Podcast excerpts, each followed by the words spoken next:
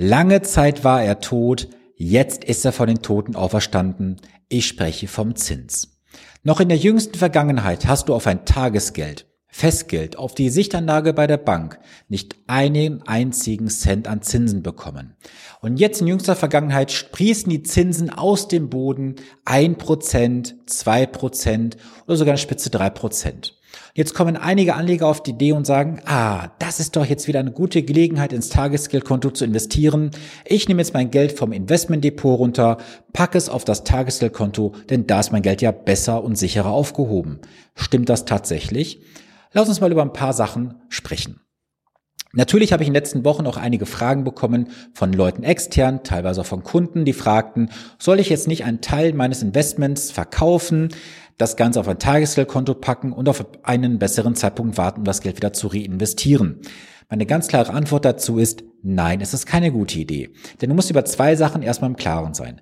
Punkt Nummer eins, wenn du jetzt Gewinne hast im Depot, würdest du Gewinne realisieren und zahlst darauf Steuern, sofern du keinen Freistellungsauftrag mehr hast. Punkt Nummer zwei, wenn du vermeintlich darauf zockst, dass in den nächsten Wochen und Monaten ein besserer Zeitpunkt kommt, dann gehst du in ein Timing hinein und man weiß, dass das Timing nie funktionieren kann. Also ich bin ein ganz klarer Verfechter davon, jetzt aus dem Markt auszusteigen, das Geld zu parken und dann darauf zu hoffen, ich werde einen besseren Zeitpunkt treffen. Denn wir haben das ja auch gesehen in den letzten drei Jahren, nehmen mal den März 2020. Wie viele Anleger haben tatsächlich den Mut gehabt, bei den fallenden Kursen zu investieren? Sie standen auf der Seitenlinie, hatten die Hose gestrichen voll und haben gesagt, das wird noch viel, viel schlimmer kommen, ich habe gar keine Lust dazu. Ja, und heute stehen sie immer noch auf der Seitenlinie. Oder gehen wir ins letzte Jahr in den Februar, als der Ukraine-Krieg anfing. Auch da haben die Kurse nachgegeben. Wie viele Menschen haben da investiert? Wie viele sind ausgestiegen? Die allermeisten sind ausgestiegen, ganz wenige sind eingestiegen. Wozu du jetzt am Ende des Tages gehörst, das kann ich dir nicht sagen. Aber ich kann dir wahrscheinlich nur sagen, dass du mit einer sehr, sehr hohen Wahrscheinlichkeit nicht den idealen Zeitpunkt treffen wirst. Von daher versuch da das Timing erst gar nicht. Bleibe, einfach investiert und zocke nicht auf bessere Zeitpunkte. Das Wesentliche, über das du dir jetzt aber im Klaren sein musst, ist folgendes. Wenn du der Bank jetzt Geld übergibst, über ein Tagesgeldkonto, ein Festgeld, ein Girokonto, gibst du der Bank einen unbesicherten Kredit. Einen unbesicherten Kredit, der im Falle Fälle nicht mehr für dich verfügbar ist. Warum sage ich das? Schau mal, wir haben doch jetzt mit der Silicon Valley Bank und anderen Banken gesehen, dass es mal ganz schnell sein kann, dass eine Bank von der Bildschwäche verschwindet. Und die Banken haben doch in den letzten Jahren mit dem Gesetzgeber gewisse Gesetze und Verfügungen erlassen, die es doch ermöglichen, dich als Anleger also du hast eine Forderung an die Bank in dem Moment, im Falle Fälle zur Kasse zu bitten. Natürlich hat Mutti damals gesagt mit Per Steinbrück, die Einlagen der Sparer sind sicher. Auch unser Sparbuch Olaf hat uns das vor kurzem wieder bestätigt. Ja, das alles ist sicher. Doch weißt du, wie hoch die Sicherheit tatsächlich ist? Ich habe mal recherchiert und rausbekommen, dass alles an Besicherungen gerade mal so groß ist wie 0,6 Prozent aller Geldvermögen, die wir Deutschen besitzen. 0,6 Prozent. Das heißt, über 99 Prozent aller Anleger, aller Kreditgeber an die Bank würden leer ausgehen. Was ist das tatsächlich wert?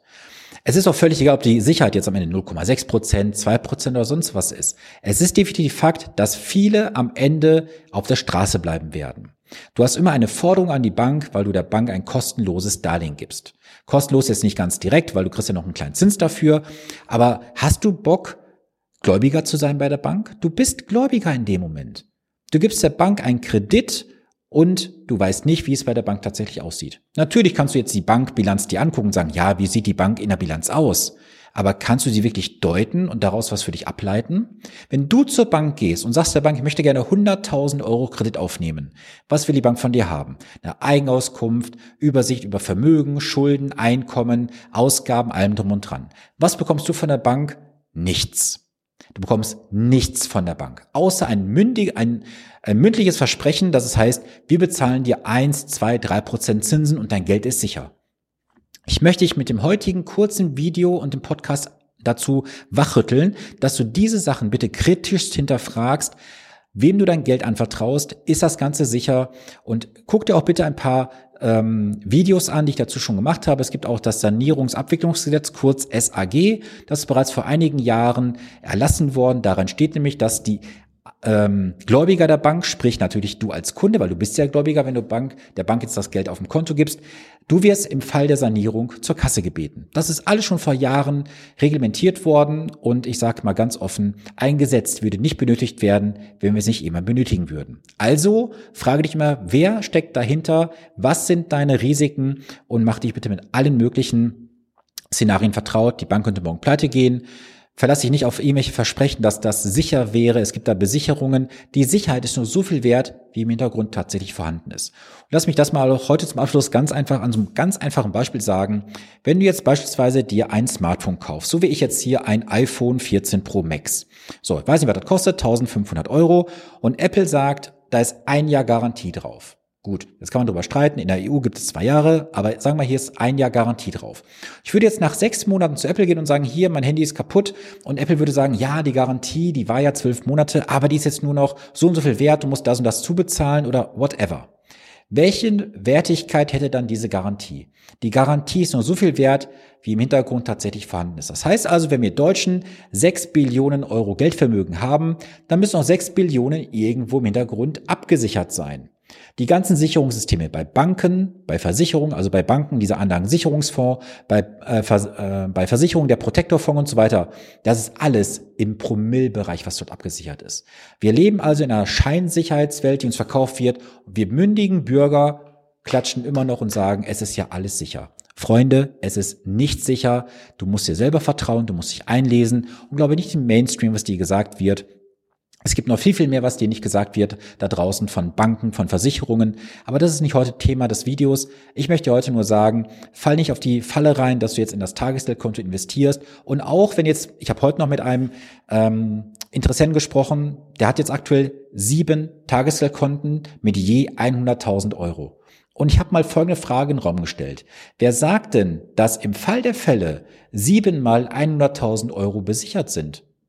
Es heißt doch im Falle Fälle 100.000 Euro pro Anleger, pro Bank. Ist das wirklich so, dass es dann für jede Bank gilt oder ist es wirklich nur pro Kunde, also pro Person?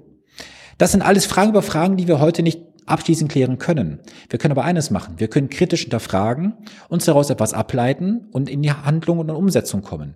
Wenn du sagst, ich habe da gerade so ein Thema mit meinem Kapital, ich weiß nicht, wie ich es investieren soll, wie kann ich das Geld vielleicht vom Tagesgeld sicherer investieren in andere Möglichkeiten? Du bist eingeladen auf ein honorarfreies Erstgespräch bei mir. Buch dir das gerne in den nächsten Wochen werden wir da auf jeden Fall einen Zeitpunkt finden, wo wir sprechen können. Das Ganze dauert zwischen 30 und 60 Minuten, wo du auch auf jeden Fall für dich mit sehr viel Mehrwert rausgehen wirst. Also ich freue mich, wenn wir uns demnächst mal persönlich hören. In diesem Sinne wünsche ich dir eine gesunde, vor allem auch erfolgreiche Woche.